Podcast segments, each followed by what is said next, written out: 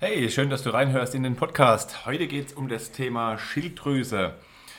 Ähm, was macht die Schilddrüse? Was gibt es, was sind so die typischen Probleme der Schilddrüse? Und einfach mal ein kurzer Überblick, ähm, was so die Schilddrüsenfunktion ist. Ich bin Coach Thorsten, Ernährungscoach, Hormoncoach und äh, Personal Trainer. Ich arbeite sehr viel mit dem Thema oder mit Frauen, ähm, die damit Probleme haben und helfe Frauen, ihre Probleme auch wirklich nachhaltig zu lösen was oft funktioniert und oft besser funktioniert als die medizinische Sichtweise. Also heute zur Schilddrüse. Was ist denn die Schilddrüse überhaupt? Schilddrüse ist eine, ja, wie der Name schon sagt, eine kleine Drüse, sitzt ähm, am Halsansatz, also am Anfang vom Hals unten. Und ähm, die Schilddrüse hat als Hauptfunktion ähm, den Stoffwechsel zu steuern, ganz grob und einfach ausgesagt. Ähm, das heißt, die Schilddrüse, wie alle anderen Drüsen, die scheidet oder baut Hormone aus verschiedenen Nährstoffen, aus verschiedenen Dingen, die dann wiederum andere Dinge im Körper beeinflussen. Also Hormone, weißt du ja sicher, gehen wir in einem anderen Podcast nochmal genauer drauf ein, die steuern und regeln jede Funktion in unserem Körper. Okay, und warum haben so viele Menschen ein Problem damit? Ähm, überwiegend sind es ja Frauen, so ungefähr zehnmal mehr Frauen als Männer haben Probleme mit der Schilddrüse. Und ähm, allein da zeigt es doch eigentlich schon, dass die Ursache tendenziell eher eine Sache ist, wo vielleicht auch noch andere Hormone beteiligt sein könnten. Und es ist auch tatsächlich so, das Zusammenspiel der Hormone ist ja immer eine recht komplexe Sache. Äh, manche Hormone sind recht bekannt, andere eher weniger. Aber was gerade im Zusammenhang mit der Schilddrüse oft ein Problem ist, ist das Thema Östrogene. Also Östrogene kennst du als Frau sicher, aber auch Männer haben natürlich Östrogene. Das sind so die Weiblichkeitshormone.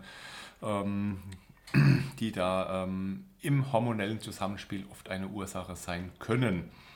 Ähm, noch ein paar andere Hormone nur als Beispiel, dass du noch ein paar andere bekommst als Name.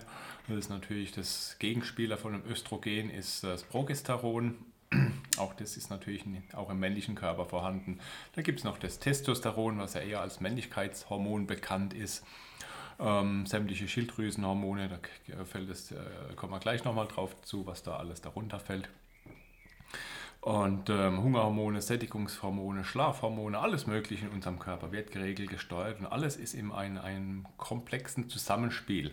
Ähm, alles benötigt zur Bildung der Hormone, Bau, irgendwelche Baustoffe, das sind dann verschiedene Mikronährstoffe, die in verschiedenen äh, Stellen im Körper benötigt werden, um überhaupt zu funktionieren. Und da kann es natürlich dann schon mal Probleme geben. Ähm, was ich immer wieder feststelle, ist, dass die Schilddrüse im System Mensch, in dem Körper, tendenziell eher Opfer als Täter ist.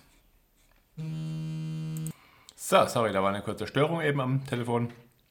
Also, äh, die Schilddrüse ist im System Mensch in der Regel ein äh, Opfer und kein Täter. Und ähm, ja, du musst dir das äh, System Mensch immer recht komplex, kompliziert vorstellen. Und wenn da irgendwo an irgendeiner Stelle Probleme auftreten, heißt es aber auch nicht, dass die Probleme, die Ursache äh, an der gleichen Stelle liegen.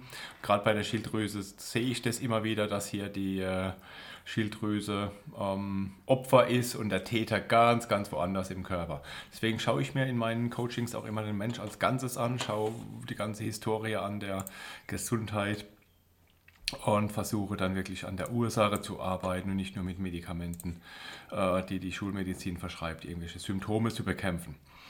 Ähm ja, so viel zu den Ursachen erstmal. Die typischen Krankheiten oder Probleme, die mit der Schilddrüse zusammenhängen können, sind so die klassische Schilddrüsenunterfunktion, Schilddrüsenüberfunktion.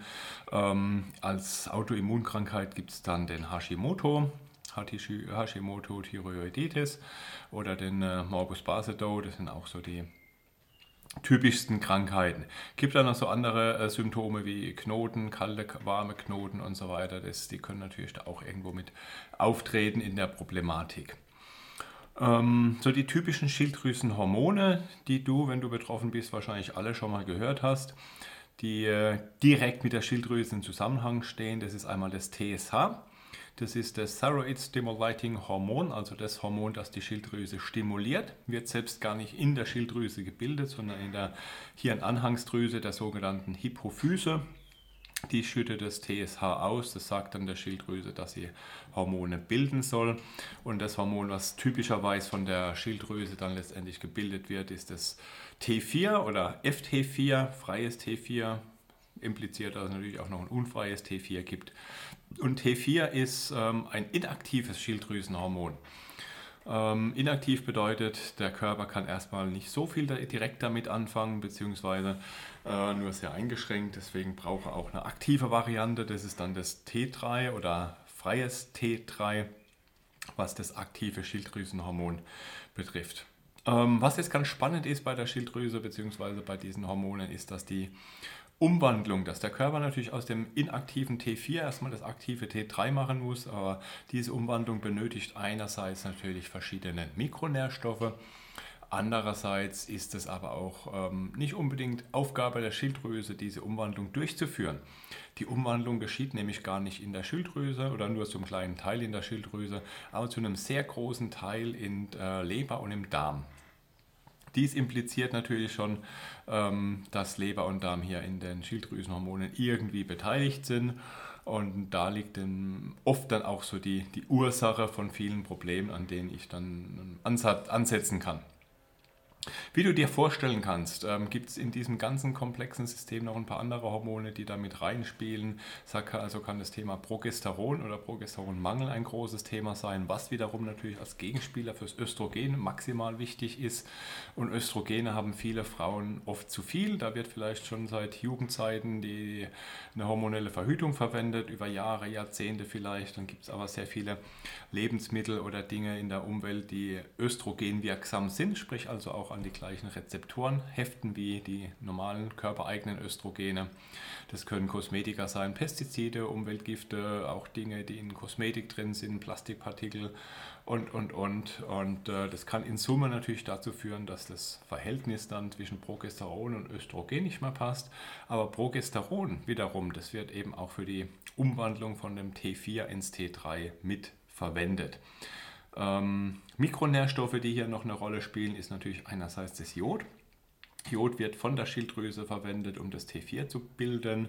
Und an anderer Stelle kommt das Thema Selen noch mit rein. Selen wiederum wird benötigt in Verbindung mit Progesteron und dem äh, Tyrosin, einer Aminosäure, um aus dem T4 ein T3 zu bilden.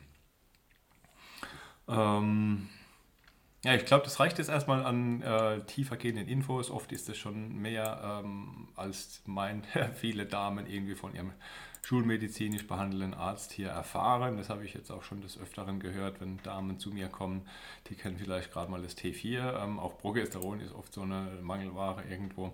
Aber äh, wenn du da Fragen hast, würde es mich freuen, von dir was zu hören, zu lesen. Ähm, jetzt kommen wir im nächsten Schritt mal noch kurz zu der typischen Behandlung. Ähm, wenn du die Vermutung hast, dass du Schilddrüsenprobleme hast, gehst du meistens zum Arzt. Schulmedizin misst dann einen äh, Blutwert. Oft ist es dann leider nur TSH und anhand von diesem TSH-Wert wird dann äh, eine Behandlung mit T4, mit Schilddrüsenhormonen in die Wege geleitet. Ist dann meistens so das Euthyrox oder L-Tyroxin, so die klassischen und weit verbreitetsten äh, Schilddrüsenhormone. Und oft ist der äh, Fall dann der, dass du dein Leben lang Schilddrüsenhormone nehmen darfst.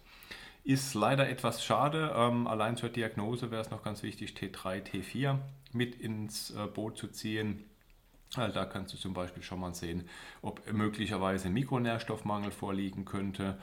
Ähm, wenn du recht wenig T4 hast, ist oft Jod irgendwo äh, ein Mangel. Wenn du wenig T3 hast, kann es vielleicht auch sein, dass entweder die Umwandlung gestört ist, wie vom eben erwähnten T4 ins T3, oder aber, dass hier ein Mikronährstoffmangel in Form von Selen oder auch Progesteron vorliegt.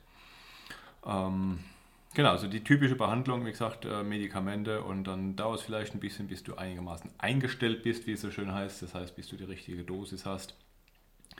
Und ähm, selten ist es dann aber so, dass die wirklichen Symptome mit Übergewicht oder ähm, Energielosigkeit, Kopfschmerzen, Müdigkeit und so weiter, dass die dann wirklich auch verschwinden, sondern vielleicht nur zeitweise ein bisschen eingedämmt sind.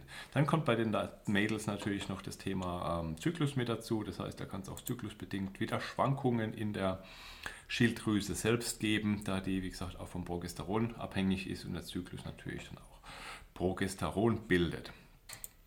Ähm, Ja, so viel jetzt erstmal für heute zur Schilddrüse. Wie gesagt, ähm, wenn du Fragen dazu hast, würde mich immer freuen, wenn du Kommentare da lässt. Ich lasse auch meine Kontaktdaten im, äh, in der Beschreibung von dem Podcast da und ähm, ja, melde dich einfach, wenn ich was für dich tun kann. Und ansonsten viel Erfolg und viel Spaß weiterhin mit den nächsten Folgen. Danke dir fürs Reinhören.